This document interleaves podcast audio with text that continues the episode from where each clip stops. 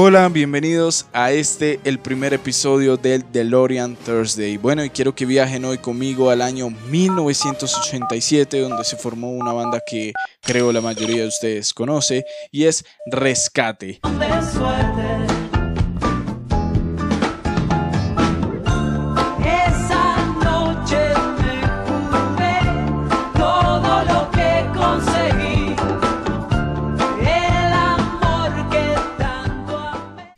Esta banda, eh, pues bueno, se formó por Ulises, que es su cantante, su vocalista principal y guitarrista. Fue una banda formada en San Nicolás de los Arroyos, una provincia de Buenos Aires. Y este tema que vamos a escuchar hoy, que se llama Deja que te toque, causaría una gran revolución en el milenio de la música cristiana, en esta industria que estaba en este momento en, en auge, más precisamente en el año 2000, porque este video fue grabado en un casino. Sí, así como lo oyen, en un casino y eso fue algo bastante criticado por la comunidad cristiana porque pues no era algo muy común que se grabara un video cristiano en este tipo de escenarios. Y este álbum no es cuestión de suerte, contaría con un álbum de 15 canciones donde esta última, Deja que te toque, sería su hit, sería la canción más reconocida y la más sonada durante varias semanas en todas las emisoras y canales de televisión de la comunidad cristiana. ¿Por qué hubo tanta evolución en este álbum? Más allá de hacer un- un video que fuera tan contradictorio, pues bueno, déjenme decirles que ellos lograron grabar con estudios Universal y eso es algo que para la época, tal vez ahora suene muy normal, pero en su determinada fecha, años 2000, no era algo muy común ver que las industrias de la música en Los Ángeles, en Estados Unidos, grabaran con bandas cristianas, pero déjenme decirles que esta banda de rock, además de ser cristiana, era latina y fue una de las primeras en lograr esto.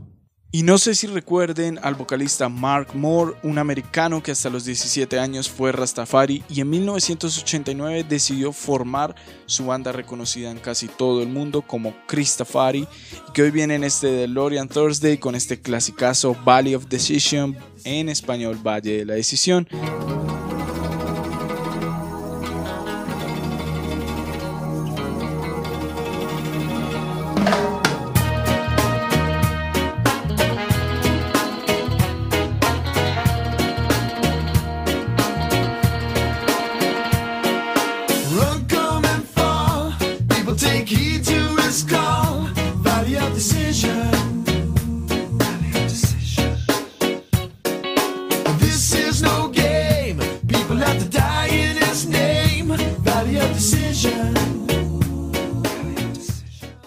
Sería el primer tema de un álbum llamado con el mismo nombre y el cual sería lanzado en el año de 1996 con una estupenda lista de 19 canciones.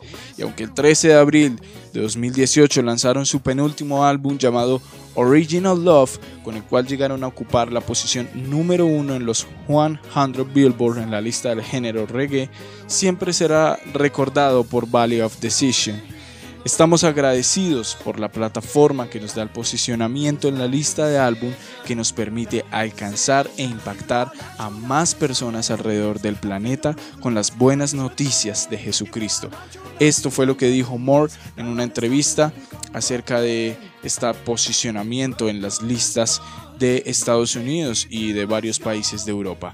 Y me despido con esto de POD llamado Youth of the Nation, Juventud de la Nación, el cual fue lanzado en 2001 en honor a los jóvenes que fallecieron en la masacre de Santana en la ciudad de San Diego, lugar donde se originó el grupo y con el cual lograron obtener el premio a la mejor interpretación de Hard Rock MTV Video Music Award al mejor video de rock y el cual hace parte de un álbum llamado Satellite Satélite.